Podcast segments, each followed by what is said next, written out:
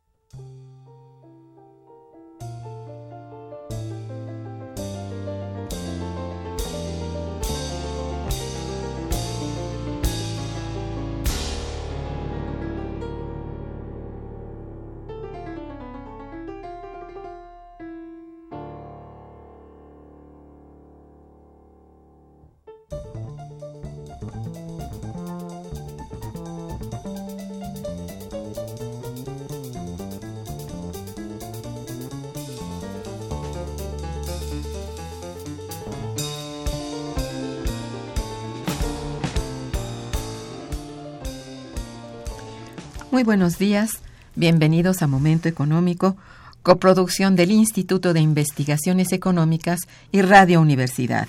Les saluda Irma Manrique, investigadora del Instituto de Investigaciones Económicas, hoy jueves 11 de febrero de 2016. El tema que abordaremos el día de hoy es aniversario 99 de la Constitución Política de los Estados Unidos Mexicanos. Para ello contamos con la muy valiosa presencia de nuestro amigo, el maestro Humberto Hernández Haddad. Bienvenido, maestro. Buenos días, doctora Manrique. Nosotros tenemos para ustedes teléfonos en el estudio que es 1 55 36 89 89 con dos líneas disponibles. Y para comunicarse desde el interior de la República, el teléfono LADA sin costo 01800 505 2688. La dirección de correo electrónico para que nos manden sus mensajes es una sola palabra momentoeconómico arroba unam.mx. También pueden escucharnos a través de la página de internet www.radiounam.unam.mx. De nuestro invitado, Humberto Hernández Haddad, abogado egresado de la UNAM, obtuvo en 72, en 1972 el Premio Nacional Presidente Benito Juárez con el trabajo jurídico Análisis Constitucional de las Leyes de Reforma. Él es posgraduado en el Centro de Estudios Internacionales de la Universidad de Harvard. Tiene maestría en la Escuela de Estudios Internacionales Avanzados de la Universidad John Hopkins. Él ha ocupado diversos cargos.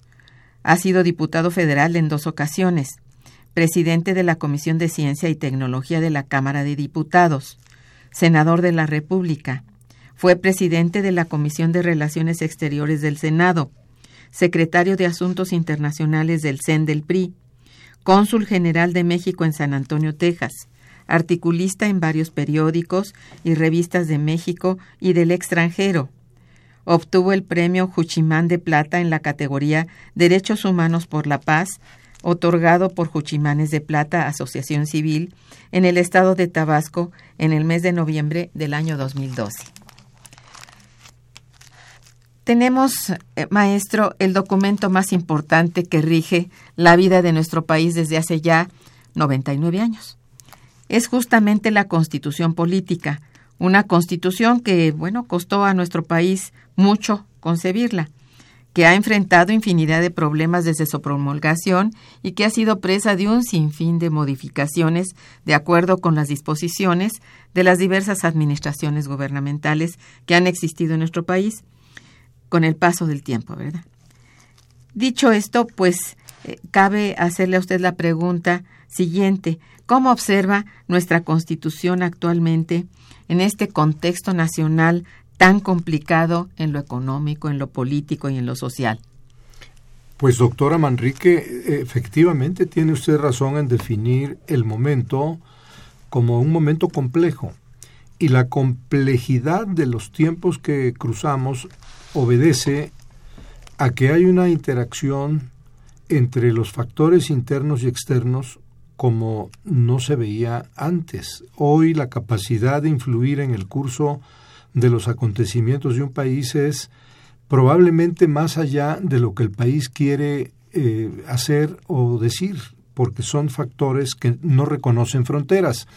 A esta transnacionalidad de los factores económicos, sociales, culturales y políticos, pues podríamos eh, atribuirle que es un subproducto del desvanecimiento de fronteras que ha llevado a construir con la globalización un sistema de relaciones internacionales de mayor interdependencia.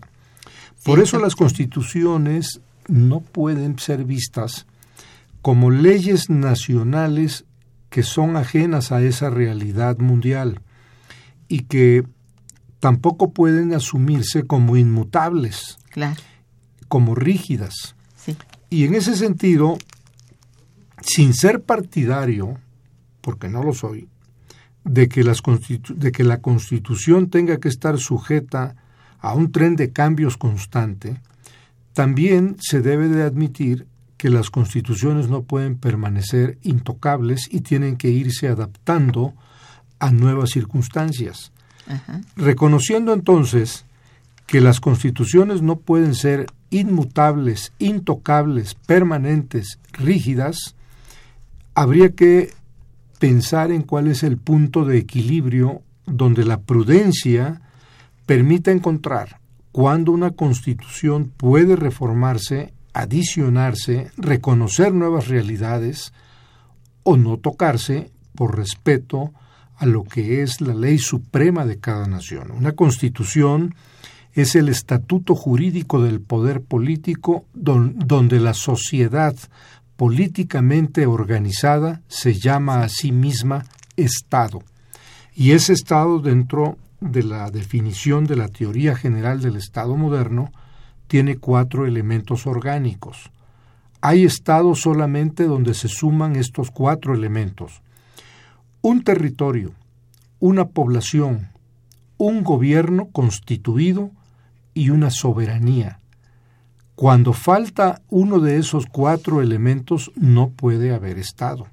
De allí que hay Estado mexicano en función de que hay un número determinado de aproximadamente dos millones de kilómetros cuadrados en una plataforma, en una plataforma continental con islas, cayos y arrecifes que integran el territorio donde habita una población que es la población nacional mexicana que ha constituido un gobierno republicano, un Estado que tiene tres poderes, que tiene tres niveles de gobierno, federal, estados y municipios, el más reciente, el de la Ciudad de México, antes Distrito Federal, y que tienen el cuarto elemento, la decisión de ser soberanos.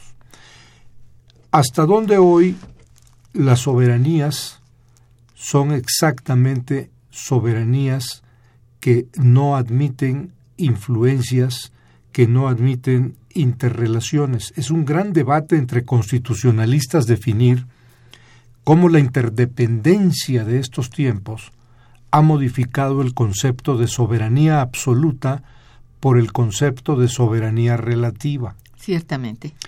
Eh, una forma de hacer cada vez más relativa la soberanía de las naciones que tenía el ideal de ser soberanía absoluta se encuentra en los tratados y convenciones internacionales. Desde el punto de vista jurídico, es ya un hecho admitido para quienes estudiamos derecho, que todos los días hay que estar estudiando derecho si se es abogado. Y si se quiere seguir siendo abogado, en estos tiempos es todavía más urgente mantener un tren de estudio del derecho de la convencionalidad que consiste en lo siguiente. Hoy en día, doctora Manrique, no importa si la norma viene de fuente interna o viene de fuente externa, porque pudiera ser que normas del derecho positivo mexicano no han surgido de una fuente nacional, sino que provienen de los tratados que el Estado mexicano ha suscrito y que una vez que han sido firmados por el Ejecutivo y ratificados por el Senado de la República, pasan a ser parte del derecho positivo mexicano y tienen el rango y jerarquía que tendría cualquier otra ley federal pasan incluso por el hecho de ser tratados ratificados por el Estado mexicano, pasan a ser parte de la Constitución. Y al, al momento de aplicar la norma, jueces, magistrados y ministros de la Corte han entrado ya a una etapa de desarrollo jurídico plenamente admitido, validado por nuestro más alto tribunal, de que una norma no importa que provenga de fuente externa, si está en un tratado o convención internacional suscrito y ratificado por el Estado mexicano, es una norma vigente en el territorio nacional.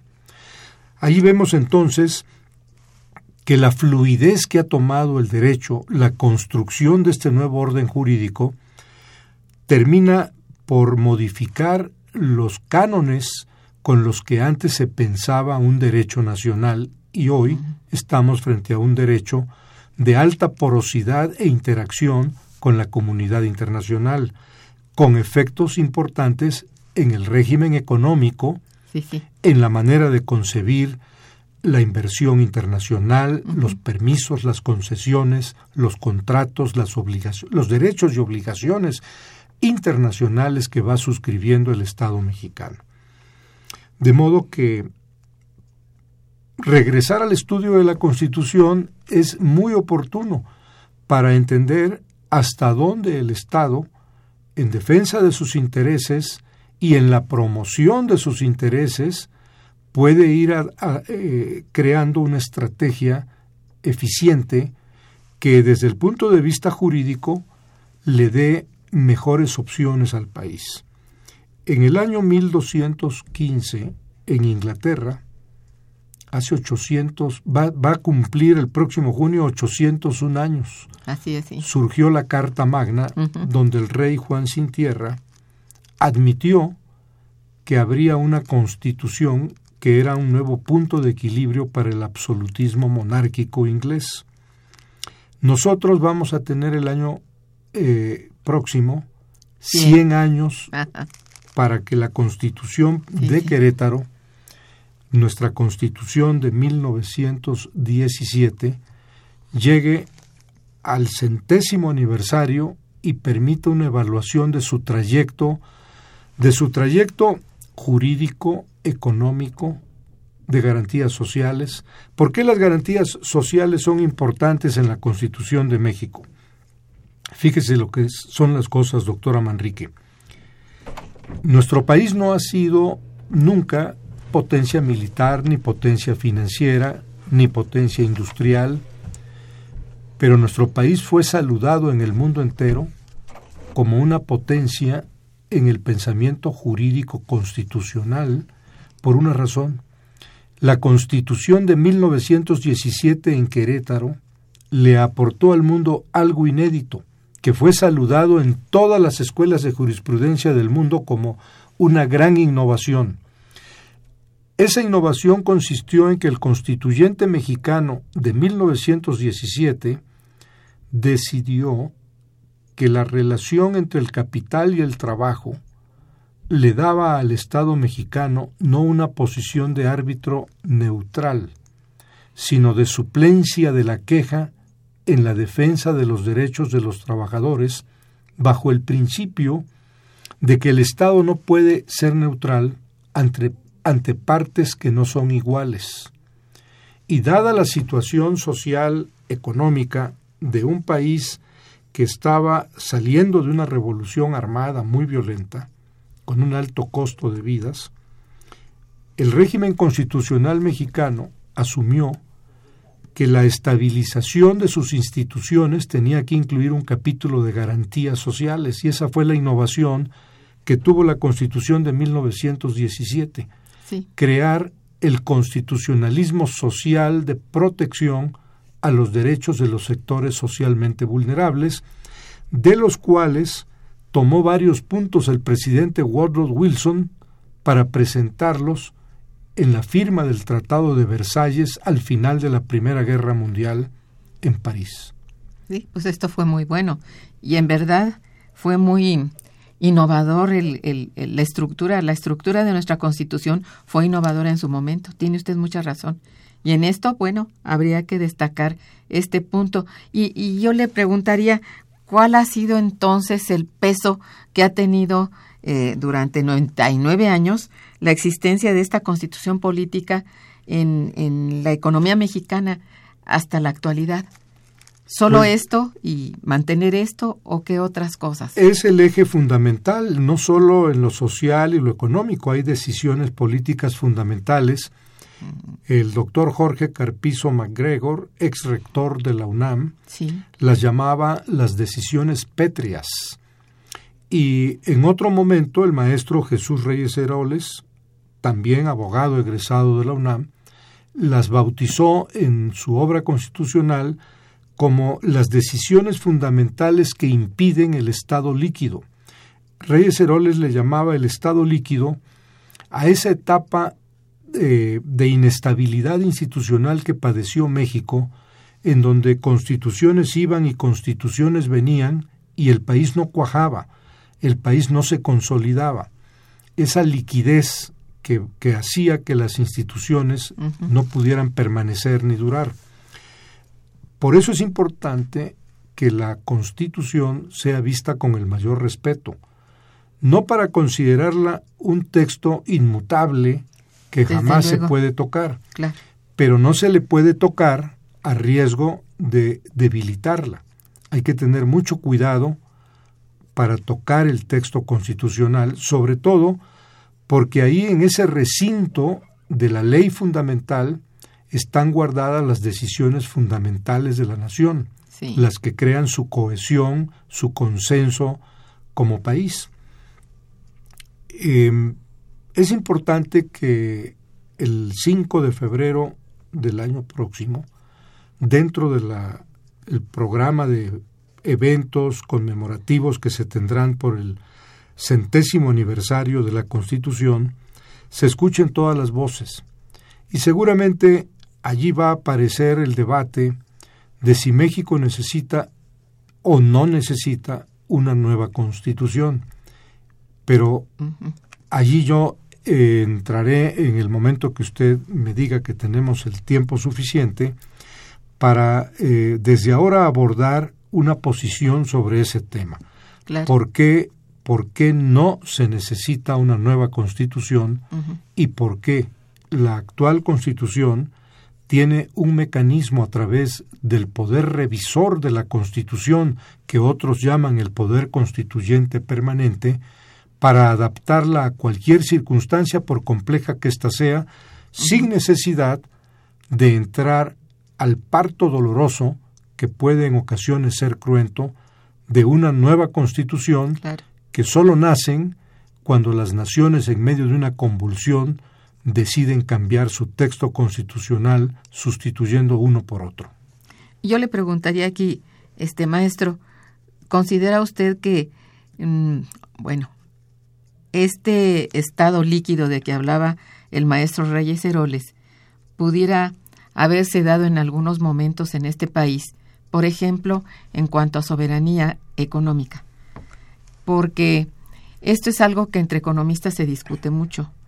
Y hoy por hoy la soberanía monetaria, por ejemplo, no solamente en este país, en Europa, ha sido removida este, duramente, pero para ir hacia nuestro país, retrotraerla pues a nuestro caso, la soberanía monetaria se ve cada vez más, más cercana, con mayor vulnerabilidad, digamos, a, a cambios que pues requieren que sean cambios constitucionales. Sí, es, es eso lo que se, se requiere, pero sería muy, muy peligroso, muy dañino y bueno, dado que al parecer el poder de los del Congreso Constituyente eh, puede hacerlo, esto sí es muy peligroso. Yo diría que es tan peligroso que hoy nosotros tenemos mm, unas decisiones un poco raras, raras porque no se comprenden por qué se llega al punto de determinar decisiones de orden económico muy fuertes como es el tipo de cambio, este tipo de cosas que están dependiendo más bien del exterior y básicamente de los Estados Unidos que no de México. Entonces, ahí hay, eh, no sé, qué tan líquido puede haberse vuelto esta parte, digamos, de, de los artículos de la Constitución en que nos puede, en un momento dado, dar dolores de cabeza muy fuertes al conjunto del país, ¿no? Eh, está tocando usted, doctora Manrique, una de las zonas más sensibles del orden internacional. Sí. Hagamos un poquito de historia. Sí. En plena Segunda Guerra Mundial, todavía no terminaba la Segunda Guerra Mundial, se creó una conferencia económica internacional, se convocó para realizarse en el estado de New Hampshire, Estados Unidos, en un lugar llamado Bretton Woods. Sí. En esa conferencia económica internacional de Bretton Woods sí. se formaron tres comités para crear el nuevo orden económico internacional. Ciertamente. El Comité 1 se le dio a presidir a Estados Unidos y lo presidieron el secretario del Tesoro norteamericano, Morgenthau, y Harry Dexter White.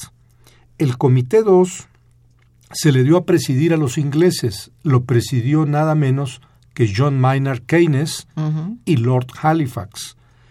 Y curiosamente, un dato que muy pocos recuerdan en México, el Comité 3 se le dio a presidir al secretario de Hacienda de México, don Eduardo Suárez, quien había sido secretario de Hacienda con el presidente Lázaro Cárdenas y repitió como secretario de Hacienda con el presidente Ávila Camacho y en esa condición de secretario de Hacienda mexicano llegó en 1944, en julio de 44, a New Hampshire para la Conferencia Mundial de Bretton Woods, donde se trazó la nueva carta de navegación de la economía mundial dictada por el bloque vencedor, los aliados de los cuales México formó parte por haber ido a la Segunda Guerra Mundial como parte del bloque militar de los aliados contra el eje.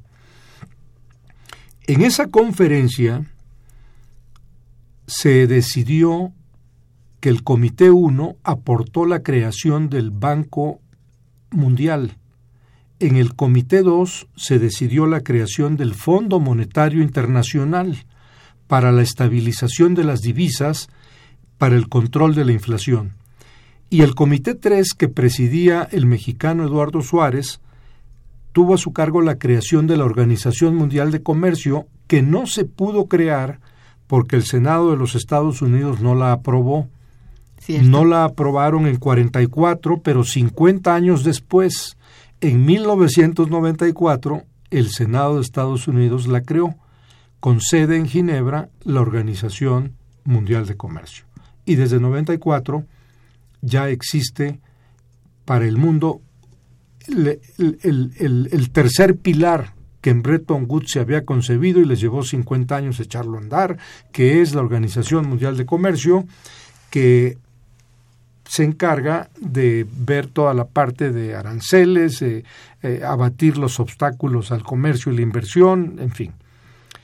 Cuando usted nos plantea que las soberanías quedan condicionadas sobre todo si uno ve las decisiones de política monetaria, eh, tasas de cambio, paridades cambiarias, tasas de interés, sí, efectivamente. Es muy difícil, doctora, que un país hoy pueda dictar sus condiciones económicas y comerciales al resto del mundo. Han creado una estructura de eh, relaciones internacionales en materia económica donde una de las partes no puede ya imponerle sus condiciones al resto de las partes.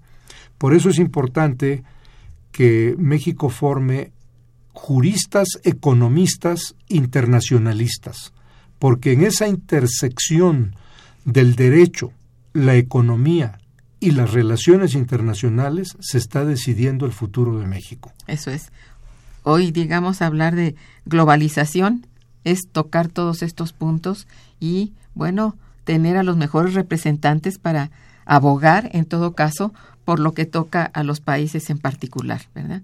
Eso es una, pues, una condición que debe existir, que debe haber la preparación suficiente para que sean estos, estas mm, personas que van en representación o estos organismos que se conforman con personas de cada país, debe ver por la, por la, bueno, la, el buen equilibrio entre, entre todos, ¿no? Porque sí, ciertamente al entrar al, al, a esta conferencia de Bretton Woods, que fue acuerdos internacionales, bueno, aceptó todo, todos aquellos países miembros este, que se conformaron en torno al Banco Mundial y al Fondo Monetario Internacional, aceptar todo lo que estaba planteado allí. Esto es cierto. ¿Sabe, doctora Manrique? Yo le diría que fue una especie de poder constituyente de Bretton Woods sí. el que creó, sin llamarla constitución económica, creó una especie de carta económica fundamental con el bloque victorioso de la Segunda Guerra Mundial, México formando parte de él, para crear las instituciones de la posguerra que guiaron todo el, curso de la economía internacional. Ciertamente, eso es cierto, pero bueno, es una discusión muy larga entrar a, a lo que ha sucedido a partir de ese momento y hasta la actualidad.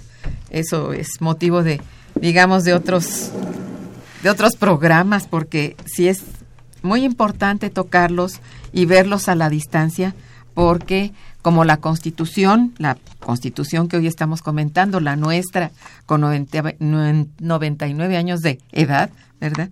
Este sí debe ser motivo de, de cambios, de transformaciones, de adecuaciones realmente, pero con mucho cuidado, teniendo mucho cuidado de guardar equilibrios, ¿no? Esto vale para la Constitución política, que nos rige y vale también para los acuerdos tan trascendentales como son los acuerdos de Bretton Woods, que se dieron por muertos en cierto momento en los años 70 frente a la crisis económica y que bueno, ahí cojeando y como se pudo, de todos modos, ahí está vigente. Sí recuerda usted la anécdota entre el presidente Roosevelt y eh, John Maynard Keynes que no se conocían y con motivo de que Keynes, el economista de mayor impacto en el pensamiento económico internacional eh, por muchas décadas, eh, viaja a Estados Unidos y pide una audiencia para conocer al presidente Roosevelt y no se entendieron.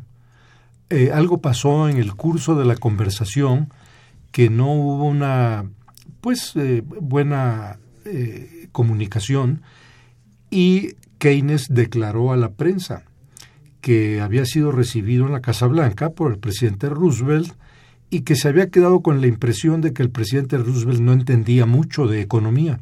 Y al día siguiente le contestó Roosevelt en la prensa que efectivamente había recibido al economista británico John Maynard Keynes en la Casa Blanca y que se había quedado con la impresión que el señor Keynes no entendía nada de política. Desde entonces tenemos muy clara la frontera entre política y economía.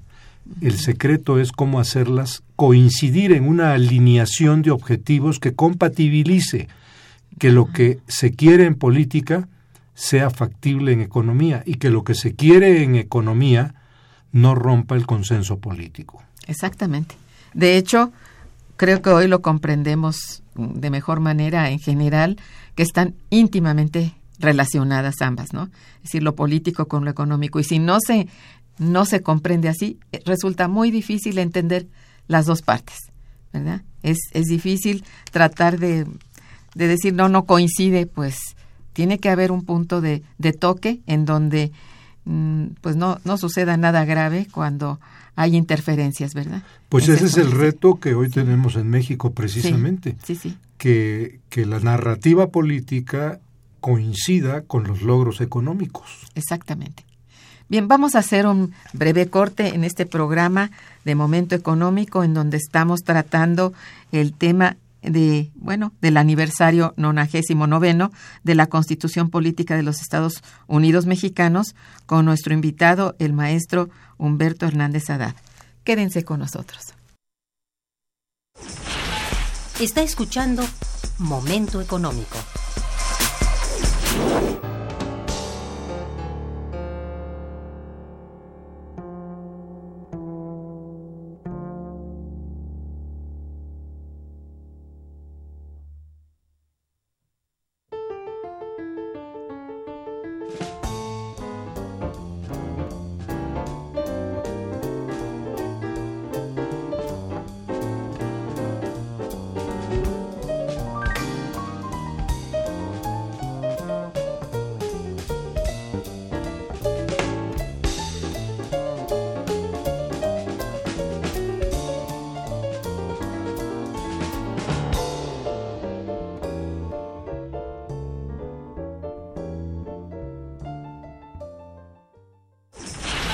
El teléfono en cabina 55 36 89 89.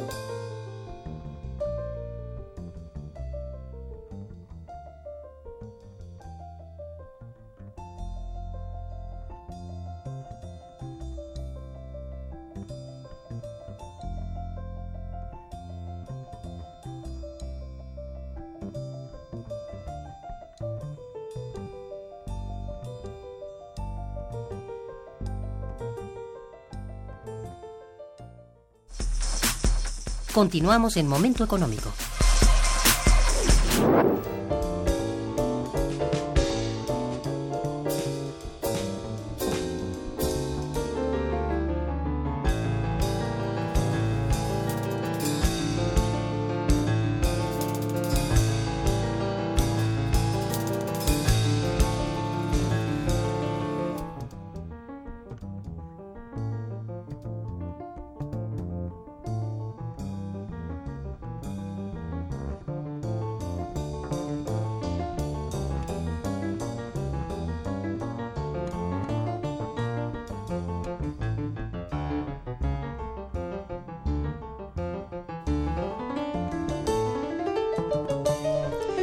Bien, eh, hemos recibido de parte de nuestros radioescuchas algunas reflexiones. Me permito leérselas. Eh, José Guadalupe Medina lo felicita, dice felicidades al invitado y le pregunto, ¿es válido, es válido que diputados y senadores modifiquen la Constitución mexicana aún en detrimento de la población? ¿Por qué no se toma en cuenta la opinión de la población? La importancia que tiene el sufragio al momento de elegir diputados federales, senadores de la República y diputados locales en las legislaturas de los estados, cierto, es que se les está confiriendo con el voto ciudadano la capacidad de pasar a ser parte del poder revisor de la Constitución que una vez que es accionado, una vez que lo echan a andar, consiste en que si diputados federales y senadores en el Congreso de la Unión aprueban una reforma a la Constitución, la envían a los congresos de los estados y la mitad más uno de esos congresos de los estados la aprueba, la Constitución quedó reformada. Efectivamente. Es importante entonces entenderlo, saberlo. Que los ciudadanos entiendan que el representante de su distrito como diputado local o como diputado federal o de su estado como senador de la República tiene la capacidad de entrar al poder revisor de la Constitución, que algunos tratadistas llaman también poder constituyente permanente, para poder tener el poder de incluso reformar el texto constitucional. Sí, ciertamente, esto es muy importante recordar.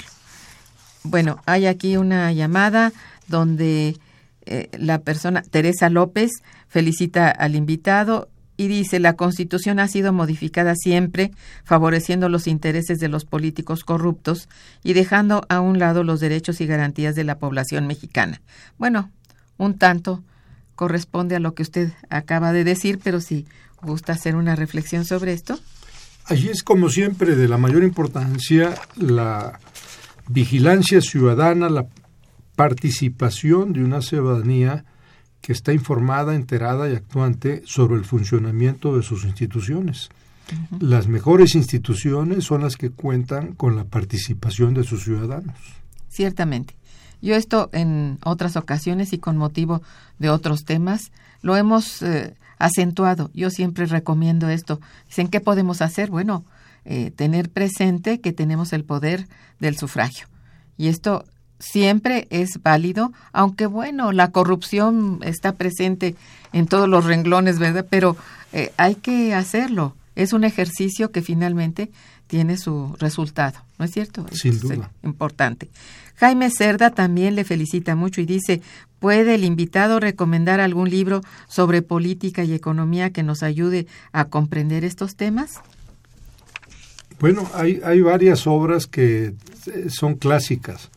Eh, usted, doctora Manrique, que ha enseñado durante eh, años y ha formado exitosamente a varias generaciones de economistas desde las aulas de la UNAM, estará de acuerdo en que un clásico de todos los tiempos, La riqueza de las naciones, que explica en el origen de, de el sistema capitalista cómo las virtudes morales terminan siendo, cuando éstas faltan, el inicio de un ciclo económico. Eh, la riqueza de las naciones sería un texto clásico que no ha pasado de moda. Ya, ya más reciente, yo sugeriría la obra de Thomas Piketty, el economista francés. El libro se titula El capital en el siglo XXI. No tiene nada que ver con el capital de Karl Marx. El capital en el siglo XXI es un estudio de un economista francés llamado Thomas Piketty, ya vino a la UNAM el año pasado, explicó el contenido de su obra y es un análisis de por qué el impuesto sobre la renta dejó de ser un homologador social, ya no funciona para detener la desigualdad y la desigualdad se ha vuelto la amenaza más grave para el capitalismo en el siglo XXI.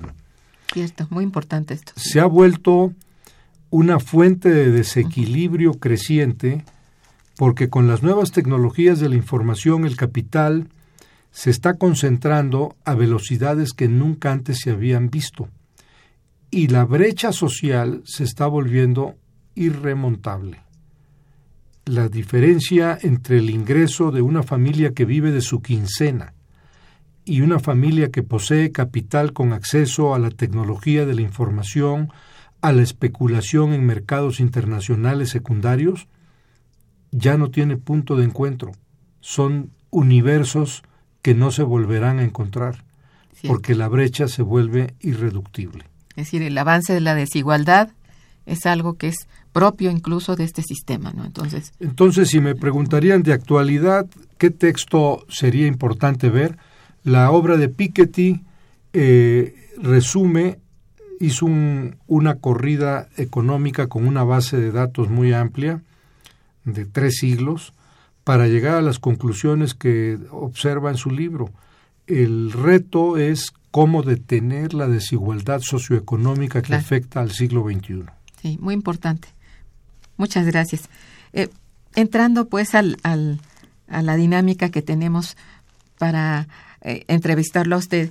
Eh, la constitución política nuevamente se encuentra a la altura de los acontecimientos actuales o es necesario, este, esto quiero que, que nos lo diga lo más amplio que pueda, repensarla.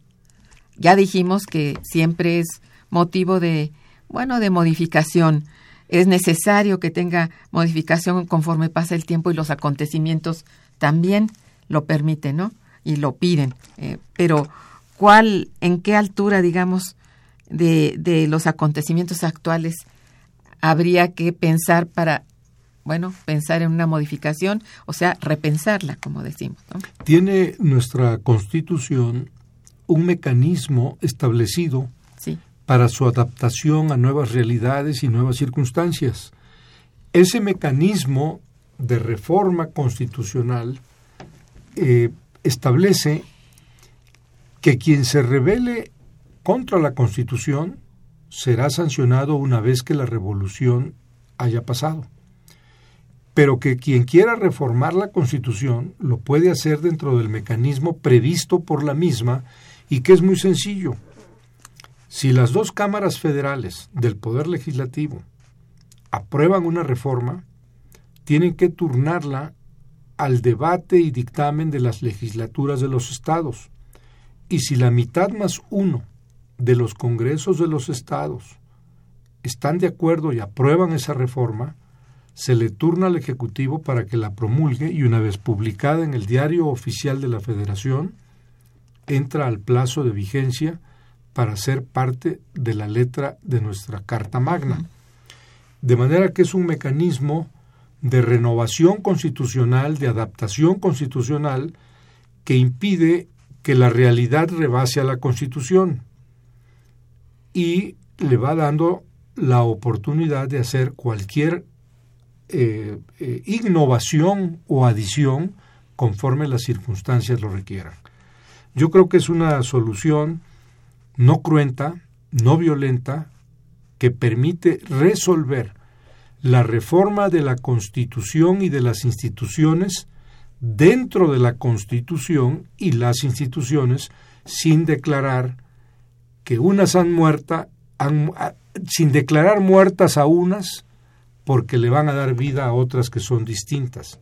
Ese, eh, ese tipo de ruptura solo se puede observar en países que experimentan una convulsión y que, una vez pasada la convulsión, la fuerza social triunfadora, la, el grupo político triunfador, impone sí. las nuevas reglas constitucionales y las condiciones en que el país ya vivió y pagó esos costos de tener una revolución, un movimiento social cruento, deben de ser una experiencia aleccionadora sí. para asumir que el país se puede ahora asumir con la madurez de transformar su constitución dentro de la constitución misma. Eso es. Mi opinión como abogado, como estudioso del texto constitucional, es que el país puede reordenar su constitución, eh, adaptarla sin suponer que la que tiene ha dejado de servir y necesita una nueva constitución. Eh, es. es un acto de prudencia, eh, aprovechar la experiencia constitucional acumulada que el país tiene para tener en su constitución una buena ley fundamental sin entrar al debate de que hay que crear un mundo nuevo con una constitución nueva porque las constituciones no cambian al mundo. Las constituciones le trazan al país sus objetivos, su modo de funcionar y distribuyen las tareas de los poderes públicos y fijan las garantías de los gobernados bajo el principio de que lo que no está autorizado a los poderes públicos, a las autoridades, no les está permitido. Exacto. Es muy importante tener esto presente. Es decir, estamos hablando de constituciones que no son inamovibles, pero tampoco eh, pueden ser eternamente pétreas, totalmente pétreas, ¿no? Sino tener algunos principios que disciplinan, digamos, el orden, que guardan el orden, pero que van cambiando de acuerdo a las condiciones generales, políticas, económicas, sociales, etcétera, y que hoy en un mundo tan con tanta interrelación tiene que ir cuidando ese equilibrio, ¿verdad? Ese y sí tiene que modificarse para adaptarse. Pues en ese sentido la Universidad Nacional Autónoma de México tiene mucho que aportar, doctora Manrique, sí. en materia de pensamiento económico, pensamiento jurídico, técnica constitucional. Pienso en todo este trabajo que exitosamente viene realizando tanto el Instituto de Investigaciones Económicas de la UNAM como el Instituto de Investigaciones Jurídicas de la UNAM para mantener actualizada la manera en que México ve al mundo y promueve los intereses nacionales. Por eso es eh, altamente deseable que en este nuevo ciclo de la Rectoría de la UNAM le deseemos mucho éxito al doctor Enrique Luis Grauer Bicker, nuestro nuevo rector, porque el papel que la UNAM puede jugar en esta etapa es crucial. Sí, es cierto. Asimismo, ya que la UNAM es un punto obligado de referencia en el trabajo del país, en el trabajo institucional del país. Le deseamos mucho éxito al ex rector, el doctor José Narro Robles, en sus nuevas tareas como secretario de salud, porque se va a encontrar con un sistema de salud y de seguridad social lleno de retos. Cierto.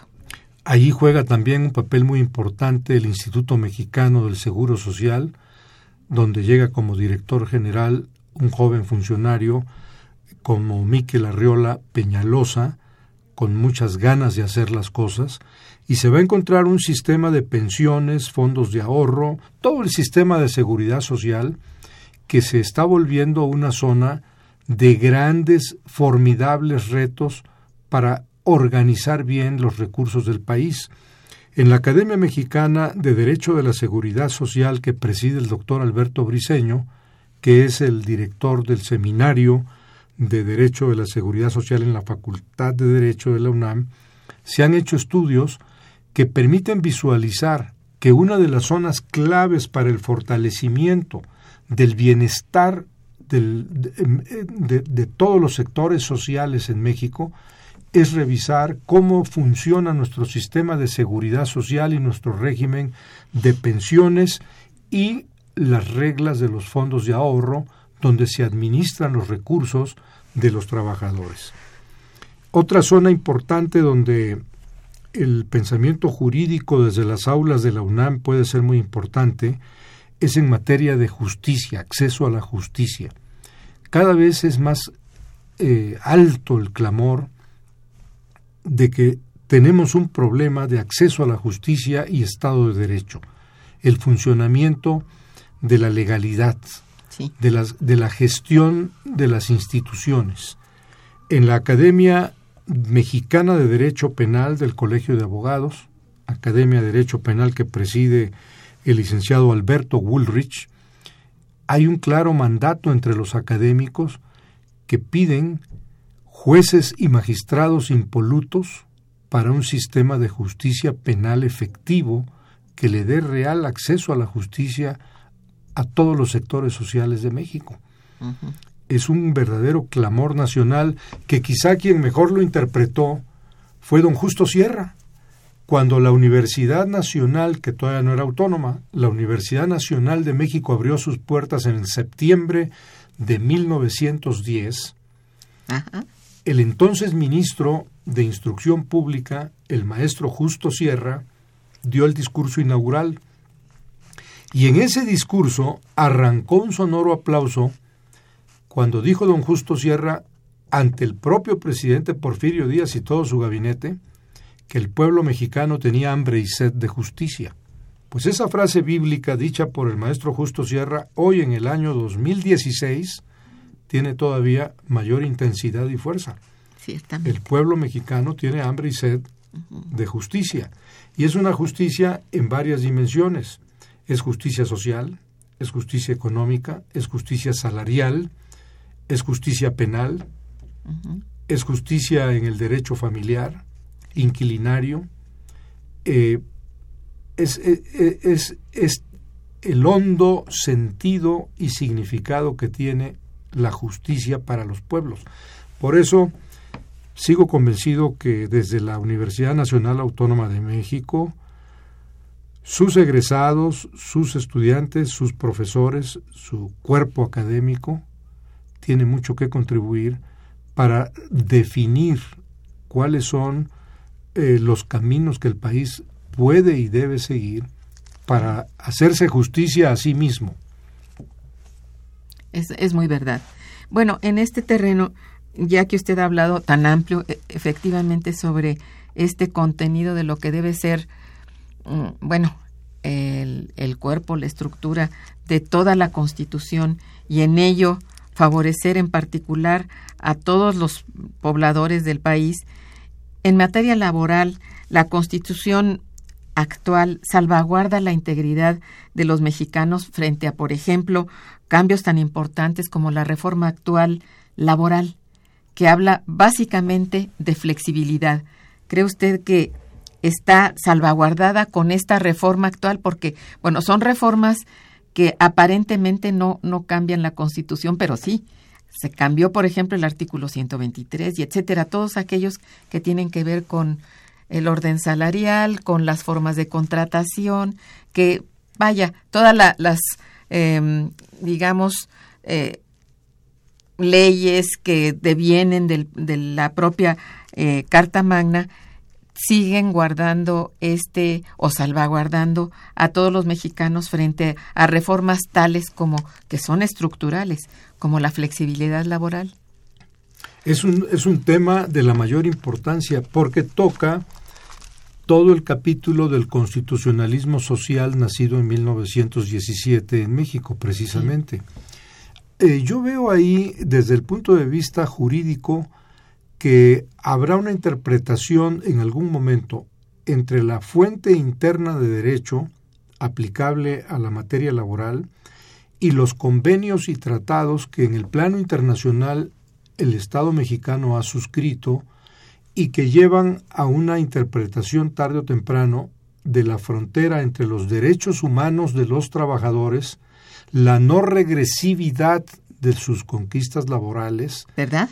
y, esto es importantísimo. Y tendrán que ser materia en su momento de fallos eh, judiciales que habrán de definir esa frontera que le da equilibrio a la relación del trabajador con los patrones y la esfera de los derechos humanos de los trabajadores conforme a que en materia de derechos humanos se deben de expandir, nunca retrotraer. Es un principio jurídico universal admitido que una vez que los derechos humanos han alcanzado una frontera, ésta no puede reducirse, retrotraerse, porque es, una, eh, eh, es un mandato del, del pensamiento jurídico aplicado en los fallos que emitan jueces, magistrados, ministros de la Corte, buscar su expansión y protección y nunca su reducción. Entonces, podría ser, digamos, en este caso, yo no sé usted, por eso le pregunto su opinión, que ha habido en ciertos casos ciertos abusos en las modificaciones constitucionales, bueno, que llevan a abusos. Por ejemplo, estas modificaciones con relación a las reformas estructurales. Estoy refiriéndome ahorita específicamente a la reforma eh, este, laboral. Lo entiendo, entiendo y acabo de leer, eh, apenas acabo de leer el fallo de la Suprema Corte en relación con el artículo 48 que eh, determinó la Corte que los salarios caídos en el caso de litigios de trabajadores quedan solo limitados a pagarse en un plazo máximo de 12 meses. evidentemente eso va a tener que ser visto a la luz del derecho de convencionalidad eh, de los acuerdos con la Organización del Trabajo Internacional del Trabajo en Ginebra y de los tratados que en materia de derechos humanos ha suscrito el Estado mexicano. Por eso, volvemos a lo que al principio de nuestra plática comentábamos la relación entre derecho interno y derecho internacional se ha borrado. Están interactuando las dos plataformas jurídicas, la que se hizo aquí internamente y la que se va construyendo todos los días en el plano internacional y que confluyen en una misma estructura jurídica una vez que hay que aplicarla, sobre todo en lo que toca a derechos humanos, porque a partir de la reforma de junio del 2011, sí. hay un mandato en el artículo primero de nuestra Constitución que establece que en la interpretación de la ley, en la interpretación de la propia Constitución, el fallo tiene que ser pro homine pro persona, esto es, a favor de la persona en los términos más amplios que favorezcan sus derechos humanos. Y este mandato es aplicable, así lo dice el artículo primero fracción tercera de nuestra Constitución, es aplicable y es obligado a todas las autoridades. Fallar, resolver en función de lo que más favorezca a los derechos humanos de la persona. Pero bueno, y volviendo a la, dentro de lo que le preguntaba yo, esto podría decirse que es una forma de corregir ciertos abusos que no es tan, vamos, es tan amplia la, la interpretación que se da a cada artículo que finalmente en la legislación que, que deriva puede haber cosas contradictorias o asuntos contradictorios que van a resultar abusivos hacia la persona o hacia las personas. Déjeme, déjeme eh, decirle cómo veo su pregunta y cómo puedo definirla después de muchos años de estar estudiando el problema. Tenemos una tensión constitucional entre los principios del constitucionalismo social mexicano, nacido en 1917, al calor de un movimiento armado que le dio forma a esa letra constitucional y a las instituciones que de ella nacieron, y las reglas del derecho mercantil, del derecho privado, que han venido buscando en tiempos recientes un régimen constitucional de transacciones comerciales, de protección a la inversión internacional, al régimen de concesiones, de rentas privadas. Esa tensión cruza hoy en día, a 99 años de distancia, por el centro de nuestra Constitución. Hay que buscarle un equilibrio que defienda el interés de la nación. Así creo. Y que mantenga la cohesión del país. Eso es. Bien, eh, si me permite voy a dar lectura, ya tenemos muy poquito tiempo, pero quiero darle lectura a nuestros radioescuchas para usted. Pedro Rivas, quien lo felicita desde luego, dice, ¿qué cambios se dieron en nuestra constitución al cambiar al Distrito Federal por Ciudad de México? Mm, bueno, ¿y cuáles son las implicaciones para los que ahora vivimos en la Ciudad de México? Bueno, evidentemente eh, es un cambio importante que la ciudad, eh, el Distrito Federal pasa a ser una entidad federativa y de que han llamado ya un constituyente. Eh, habrá que observar, no hay que anticipar resultados, habrá que observar y leer con cuidado qué propone ese constituyente, qué clase de proyecto constitucional están pensando. Exactamente. Bien, don Carlos Morales también, felicidades a usted. Dice, ¿en qué artículo de la Constitución están contenidas las atribuciones del Banco de México? Bueno, ese, ese es uno de los puntos más importantes que no solo se discute en México, se discute en todo el mundo, el papel de los bancos centrales.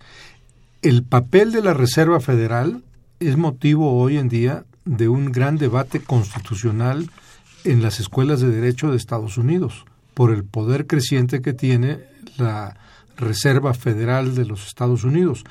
En México se ha tomado, se ha copiado el mismo modelo. El Banco de México, nuestro Banco Central, tiene autonomía constitucional.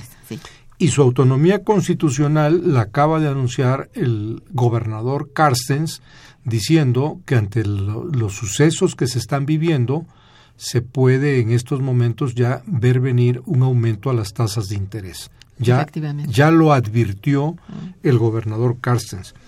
Curiosamente, le comentaba eh, doctora Manrique, usted que se mantiene todos los días atenta al curso de la economía, no solo de México, de la economía mundial, que el día de ayer pude escuchar la conferencia que dio el doctor Lawrence Summers sobre la situación económica mundial y me quedé muy preocupado porque él, como exsecretario del Tesoro, ex rector de Harvard y economista de talla internacional, anunció que en dos años él ve venir tasas de interés negativas en Estados Unidos, diga lo que diga la Reserva Federal.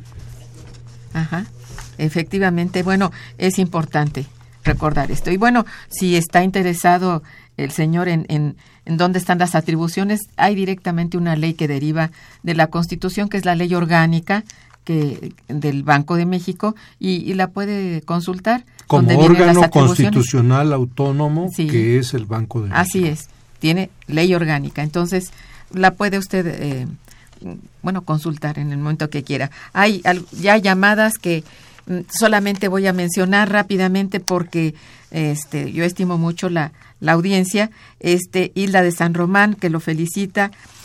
Eh, y bueno, hace algunos eh, reflexiones. Rápidamente vivimos en un mundo en donde siempre la ciudadanía sale afectada porque ya se perdió el concepto de sociedad, de solidaridad, ya no hay una educación cívica, ahora todo se individualiza. Es una opinión de doña Hilda, que también dice en el Instituto de Investigaciones Jurídicas están trabajando un proyecto llamado Constitución Reordenada y Consolidada, que se refiere a la Constitución de 17, de 1917 y se puede consultar en la página del instituto.